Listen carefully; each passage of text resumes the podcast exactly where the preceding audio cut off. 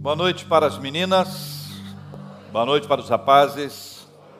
Que Deus abençoe a sua vida, a sua casa e a sua família em nome de Jesus.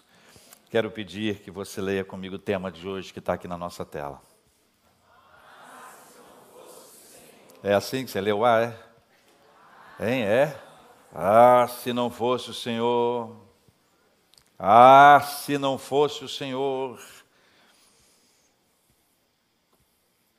Salmo de número 124. Por favor, abra sua Bíblia no tablet, no smartphone ou impressa, abra a sua Bíblia. Salmo 124. É impressionante o número de circunstâncias adversas em que existe uma intervenção divina clara.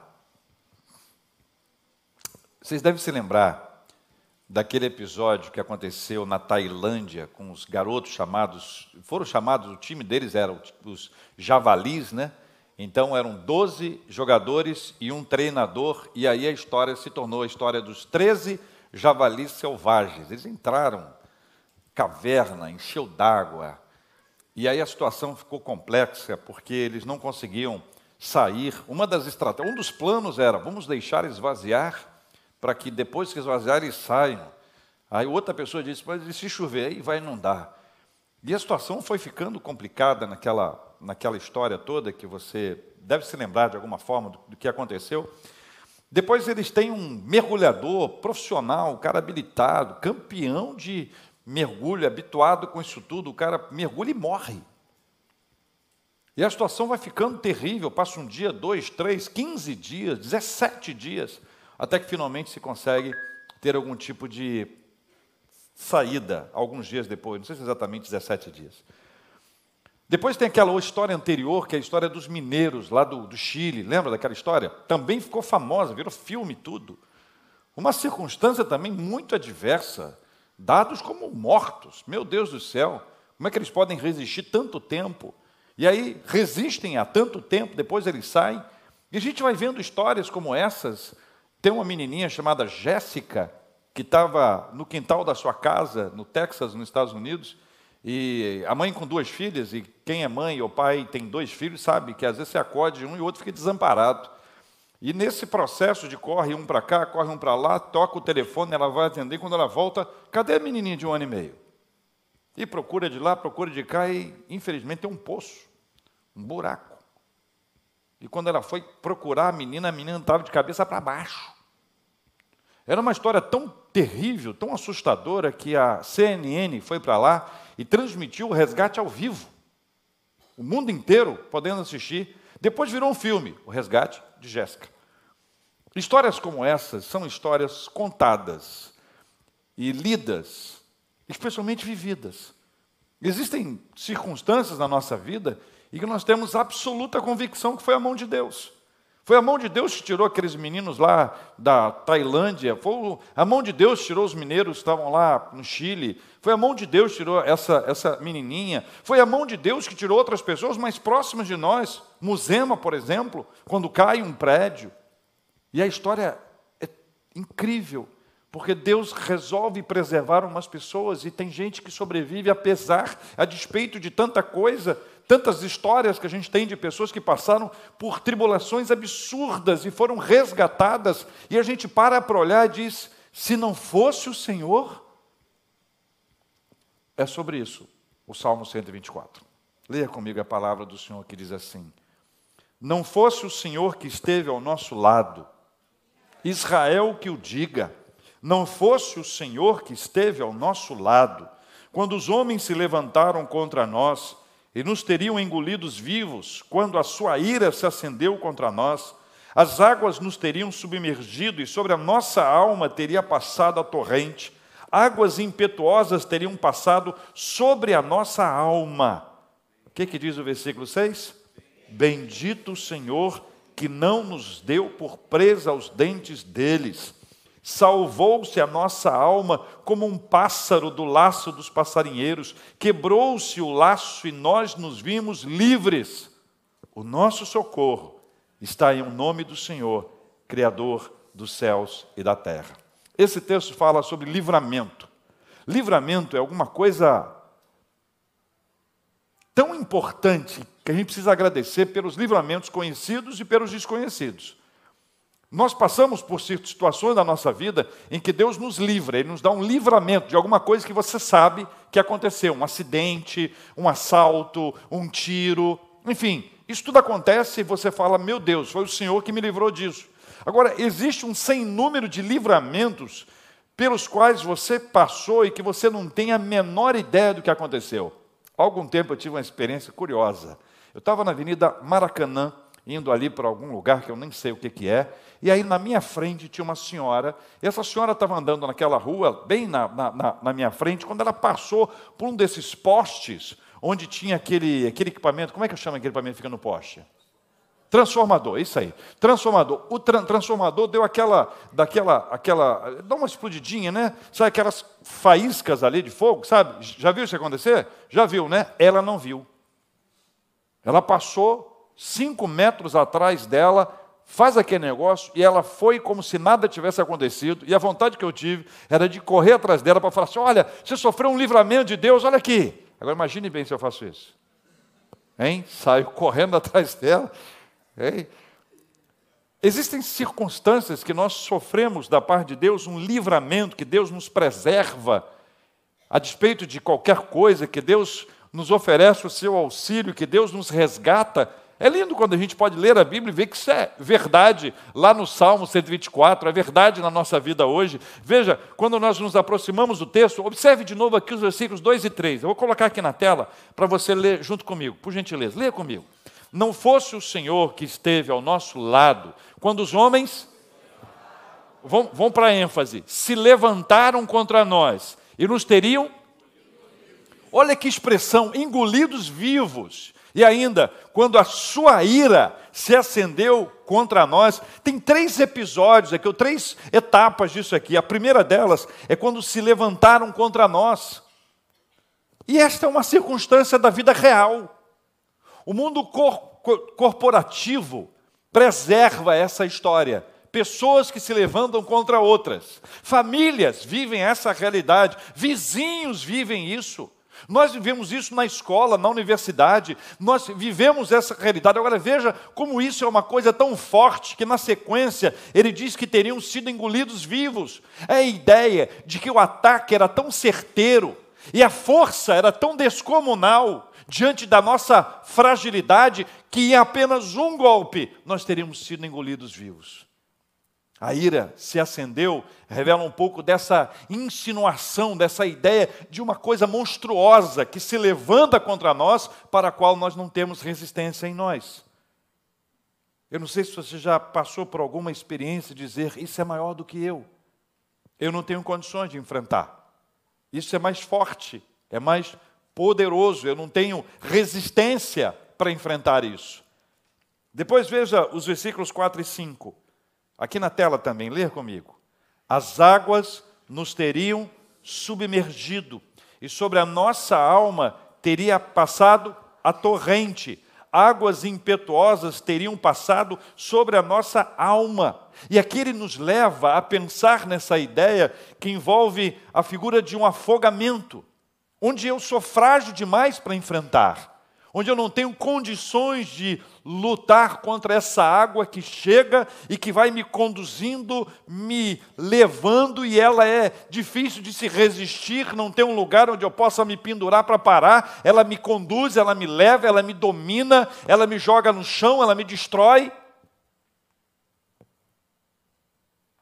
Circunstâncias assim nos levam a identificar duas verdades sobre o ser humano que a maioria dos seres humanos não gosta de enfrentar. Vou colocar aqui na tela as duas frases. Veja comigo. Não sou tão grande quanto achei que fosse. Não sou tão forte quanto achei que fosse. A gente gosta de pensar que nós somos maiores do que nós somos. Esses dias eu estava vendo um, um desses vídeos curtos e havia alguém jocosamente apresentando um, um, um cubo desse meu aqui, só que ele era das mesmas cores. Não sei se você viu isso. Muito legal. das mesmas cores. E a pessoa disse: Mas que cubo mágico é esse? Não, esse cubo mágico já vem pronto. É para não entristecer ninguém. Todo mundo ganha. Não tem derrotados. Ninguém perde nada. Eu já acompanhei também palestras em que especialistas nesse assunto da educação, da filosofia da educação, dizem que agora ninguém fica, não tem segundo lugar para nada. Todo mundo é primeiro lugar. Então alguém faz uma prova e todos ganham. Tem um jogo e todos ganham. A gente faz isso até na igreja de vez em quando. Primeiro colocado, fulano, segundo todos os outros. Na verdade, todos os outros estão também primeiro colocado. A gente vive um processo que a gente não pode é, trazer para a gente a verdade que nós não somos tão grandes quanto nós somos. Ou quando nós achamos que nós somos. E esse é um encontro que a gente precisa ter com a gente mesmo. A gente precisa admitir o tamanho real que nós somos, ou o tamanho real que nós temos. A, a Bíblia conta a história de um homem lá em Atos 8, cujo nome é Simão. Simão era um mágico. Lucas, que é quem registra, diz que Simão era chamado de o grande Deus. Ele, ele tinha uma habilidade com as mãos com a sua mágica, ele iludia a cidade inteira. A cidade inteira festejava e celebrava a figura de Simão, porque ele tinha um controle sobre as pessoas, era uma coisa tão intensa, tão impressionante, que todos ficavam assustados diante de sua mão, diante da sua mágica. E aí ele é confrontado com a figura de Pedro e João, que chegam depois de Filipe. Filipe prega o, o, o, o Evangelho, e a Bíblia diz que ele abraçou a fé. Mas depois ele vai receber da parte do Senhor através de Pedro e João. Pedro e João impõem as mãos sobre as pessoas para que elas recebam o Espírito Santo e ele se depara com a realidade de quem na verdade ele é. Ele quer ter o poder de impor as mãos sobre as pessoas e para isso oferece dinheiro. Ele quer comprar o direito de impor as mãos sobre as pessoas. E quando ele se depara com isso, Pedro diz para ele que ele não tem nem parte e nem sorte nesse ministério. Ele se depara com a realidade de quem, na verdade, ele sempre foi e não sabia que ele era. Você sabe que a gente, às vezes, tem que ter um confronto? De vez em quando, alguém tem que puxar a nossa orelha. De vez em quando, alguém tem que dizer, na verdade, quem nós somos. E as melhores pessoas para nos dizerem isso são as pessoas de perto. E de vez em quando os pastores pregam, e pregam a Bíblia, e pregam a palavra, e nós nos sentimos afetados. De alguma forma, aquela palavra nos pega, nos aperta, mexe com a gente, a gente tem que parar para pensar que nós não somos tão grandes quanto nós achamos que somos. E essa onda de elogio contínuo, você é campeão, maravilhoso, lindona, lindão, você é espetacular, você é isso, você é aquilo. Isso é bom para a gente até a página 3. Da página 4 em diante, são 500 páginas, tá? Da página 4 em diante, isso eu inventei agora. Da página 4 em diante é uma doideira. Pensa comigo, gente. Nós não estamos preparados para enfrentar nem luta, quanto mais derrota. No Brasil, há alguns anos, um cara teve uma grande ideia de criar um evento que é comum em alguns lugares do mundo. Um evento onde nós vamos contar as nossas derrotas. Só empresários. Falou, vamos tocar, rapaz, essa é uma ideia maravilhosa. Viu no exterior? Vou colocar aqui e montou a sua estrutura para que isso acontecesse no, no, no, Sul, e aí foi convidando pessoas, empresários. Todos eles começaram a aceitar. E na sequência, todos eles passaram a ter uma outra agenda muito importante naquele dia e passaram a cancelar. E ele descobriu que ninguém queria admitir fracasso.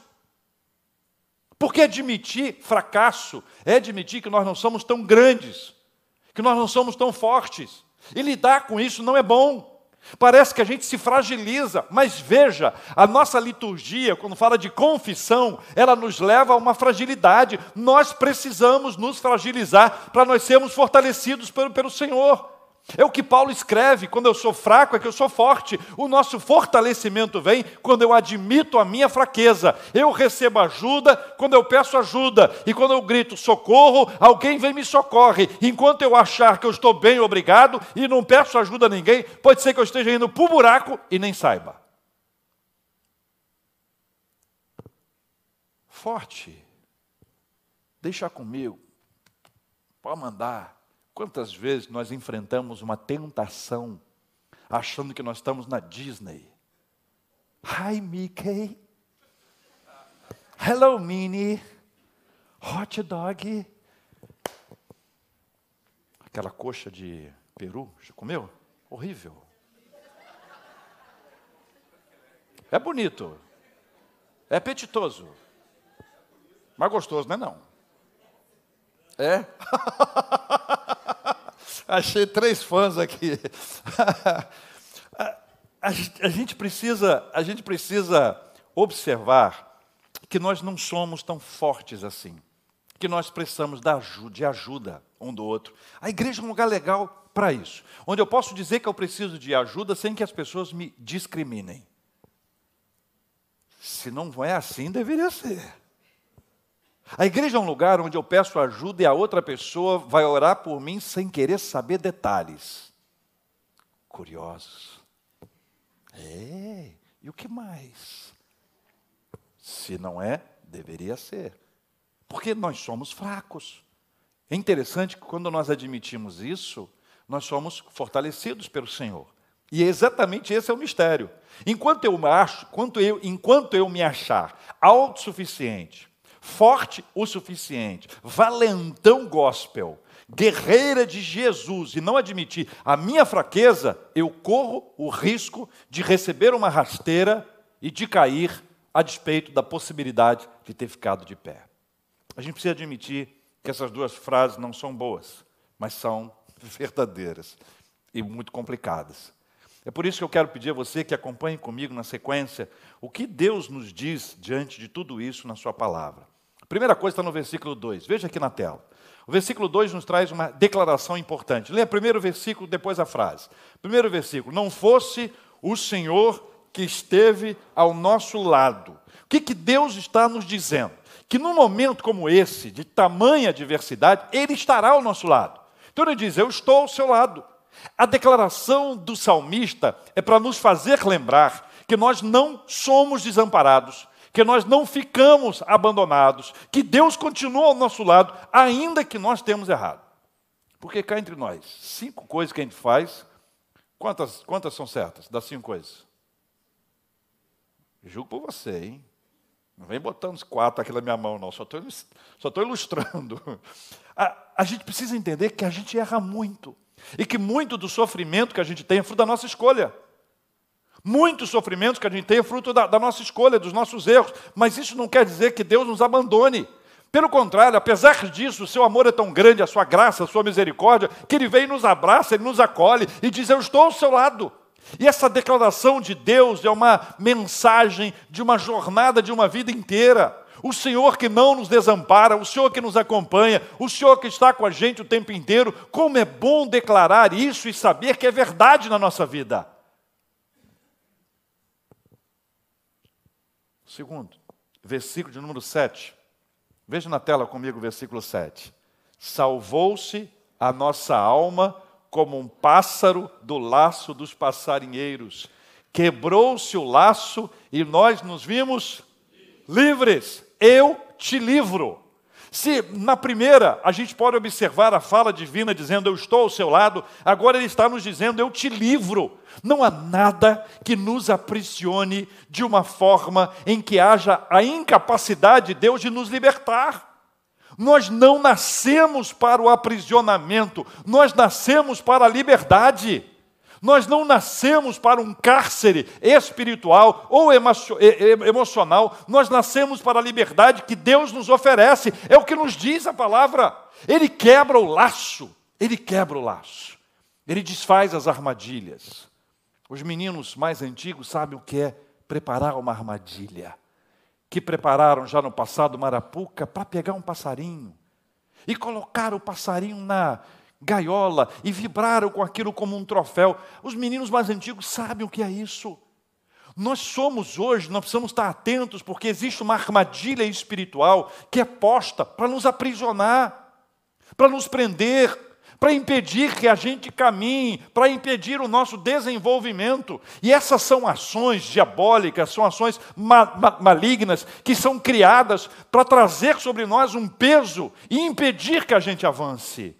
Mas o Senhor nos diz: Eu te livro, e esta é uma verdade maravilhosa do Senhor, e esse texto nos traz ainda mais. Veja que ele diz: Salvou-se a nossa alma como um laço dos passarinheiros, quebrou-se o laço.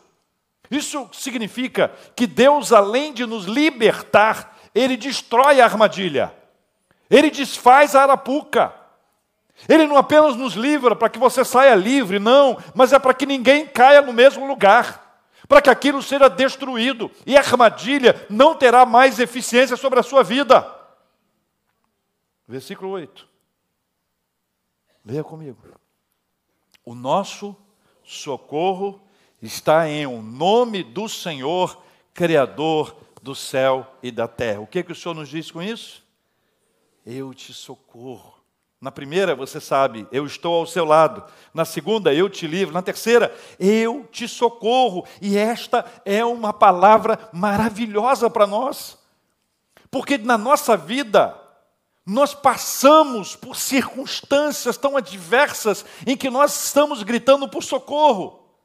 Nem sempre em voz audível nem sempre nós queremos dizer para as pessoas que estão próximas a nós que nós precisamos de socorro, mas essa nossa história com o Senhor nos mostra que quantas e quantas vezes nós vamos nos ajoelhar no nosso carro, no nosso quarto, ou no nosso carro, ou na nossa atividade, em algum lugar onde a gente possa parar um pouquinho para orar e nós vamos dizer: Senhor, me socorra, eu preciso de socorro, eu não sei mais o que fazer, por favor, me ajuda, Senhor.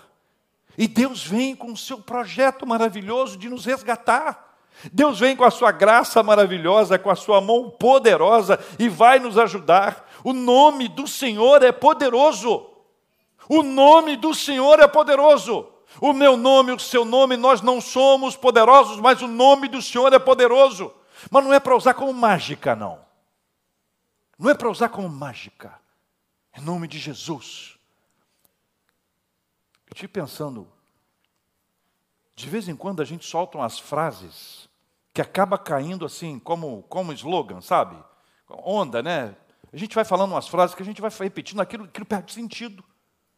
Quanto mais você repete, menos significado, menos do significado original ela tem. A língua, a língua, é, é, a, a nossa língua tem isso, né? Você vai repetindo uma coisa e ela vai se distanciando do seu sentido original. Então, quando nós falamos em nome de Jesus, em nome do Senhor, como aqui está no texto, nós estamos dizendo que a autoridade é dele. Nós estamos pedindo uma intervenção dele. Nós estamos dizendo que nós temos alguém que é mais forte do que a gente. Nós estamos dizendo que nós temos alguém que é maior do que a gente. E que nós vamos enfrentar isso não por nossa força, mas pela força dele. E que nós vamos trilhar um caminho, por mais difícil que seja. Ele vai abrindo o caminho, porque ele vai na frente e nós vamos atrás. Em nome do Senhor. Mas isso também significa que tem que ter menos de nós e mais dele. Ah, encrencou encrencou. Sabe por quê? Porque algumas vezes nós queremos passar por tudo e contar que a gente passou. Eu passei, depois eu tive uma ideia, eu fiz isso, eu e eu e eu e eu também eu, e depois eu e depois eu, depois Deus, foi Deus. Deus entra lá no, na assinatura. O resto, eu. Isso é completamente contrário ao princípio que está aqui. Isso também nos ajuda a entender o nosso culto. Porque não é só o culto que tem que ser teocêntrico. O culto tem que ser teocêntrico, é Deus no centro. Teo, Deus cêntrico, centro. Deus no centro. É, é, nós estamos aqui por causa dele, mas não é só o culto. A vida deve ser teocêntrica. E aí a gente bate com um problema sério da nossa tentativa contínua de se colocar no centro, de nós estarmos no trono, de nós estabelecermos as regras, de nós falarmos sobre as nossas prioridades, da gente contar o que a gente quer, da gente contar o que a gente precisa, da gente contar o que a gente merece, e eu, e eu, e eu, e ao mesmo tempo eu vou me distanciando de Deus porque eu vou esquecendo aquilo que Ele quer, mas na hora que a chapa esquenta, socorro! O nosso socorro vem em um nome do Senhor, porque Ele é quem tem autoridade, Ele que pode fazer todas as coisas. Por fim, meus irmãos, o versículo de número 6. Versículo 6, leia comigo. Bendito o Senhor que não nos deu por presa aos dentes deles. Apesar de ser o versículo 6, esse não ser o último, de alguma forma ele traz um fechamento para a gente. Ele nos ajuda a encerrar, a concluir. Porque depois que você passa por todas essas etapas, depois que você tem convicção de que o livramento que você recebeu não é fruto da sua qualidade, não é fruto da sua característica, de uma, de uma estratégia humana, mas é fruto de uma ação divina. Que o centro dessa história toda é Ele, porque Ele é o soberano, Ele é o Senhor e nós estamos aqui vivendo por causa dele, para que o nome dele seja glorificado através da nossa vida, porque nós estamos ali quase que submersos, quase que afogados e o Senhor nos livrou. Ele venceu aquele inimigo que precisava apenas de um golpe para nos destruir, para nos arrancar, para nos levar à lona, e pela graça de Deus Ele trouxe a sua intervenção. Nós confiamos nele, ao final de tudo nós vamos declarar: Bendito seja seja o Senhor. A glória será sempre dele. E assim é a nossa vida. Nós vivemos glorificando ao Senhor. É uma vitória hoje, é uma glória a Deus, é uma vitória amanhã. Louvado seja o nome do Senhor. E nós passamos a nossa vida glorificando a Deus. Sabe por quê? Porque o fim principal da nossa vida é glorificar a Deus. Esse é o propósito da nossa vida. E eu quero fechar com esta palavra. A gente perde muito tempo quando a gente não sabe o propósito da nossa existência. A gente perde muito tempo. E é duro isso que eu vou te, vou te dizer, mas eu quero que você me ouça com amor. Existem momentos na nossa existência, quando a gente está próximo da nossa morte, que para muita gente é um sofrimento terrível, porque percebe o tempo que perdeu. A gente não precisa passar por isso. A gente precisa lembrar que o nosso propósito de existência é glorificar a Deus e não glorificar a nós mesmos. É glorificar ao Senhor. E passar por tribulações, que você observe bem que tribulação não é ausência do amor de Deus, Ninguém passa tribulação e pode dizer, Deus não me ama porque eu passo tribulação, porque a Bíblia está cheia de gente, muito cheia de amor, cheia de fé, atravessando tribulações como esse texto que aqui está. Mas é possível atravessar todas essas coisas remando, sofrendo, chorando, lutando e percebendo o tempo inteiro que a mão do Senhor que está nos conduzindo e, ao final de tudo isso, declarar: Bendito seja o nome do Senhor. Eu quero orar com você. Eu quero pedir ao Senhor que, pela Sua graça maravilhosa, Ele traga ao coração da gente essa certeza. A certeza de que, ah, se não fosse o Senhor, não somos nós, não é você, não sou eu, não é a nossa história, é o Senhor. Se não fosse o Senhor, tem histórias que a gente conhece, e eu tenho algumas, que eu posso olhar para trás e falar: se não fosse o Senhor, eu não estaria aqui. Se não fosse o Senhor, não estaria aqui. Seja por questões físicas, seja por questões emocionais, seja por questões espirituais. Se não fosse o Senhor, não estaria aqui. E ai de nós se pensarmos diferente. Porque no dia que a gente achar, se não fosse eu, eu não estaria aqui, se não fosse eu, você não estaria aqui, se não fosse eu, essa igreja não estaria aqui, se não fosse eu, a minha empresa não estaria ali, se não fosse eu, não fosse eu, é que nós somos iludidos pela vaidade que é péssima conselheira. Péssima conselheira. Mas quando a gente diz, ah, se não fosse o Senhor, nós estamos nos colocando no lugar devido. Nem maiores, nem mais fortes, mas sob os cuidados de Deus, somos por Ele fortalecidos e somos por Ele sustentados para avançarmos. A gente vai lembrar que o Senhor é quem nos livra. O Senhor é quem está ao nosso lado. O Senhor é quem nos socorre. Isso é bom para você lembrar que Deus te ama tanto, tanto, tanto, que fez tudo isso por você. E ao longo da sua vida, da nossa vida, da nossa história, nós vamos glorificar ao Senhor, porque este é o propósito essencial da nossa existência glorificar a Deus e gozá-lo para sempre. Enquanto nós estivermos cantando, Quero convidar você a orar.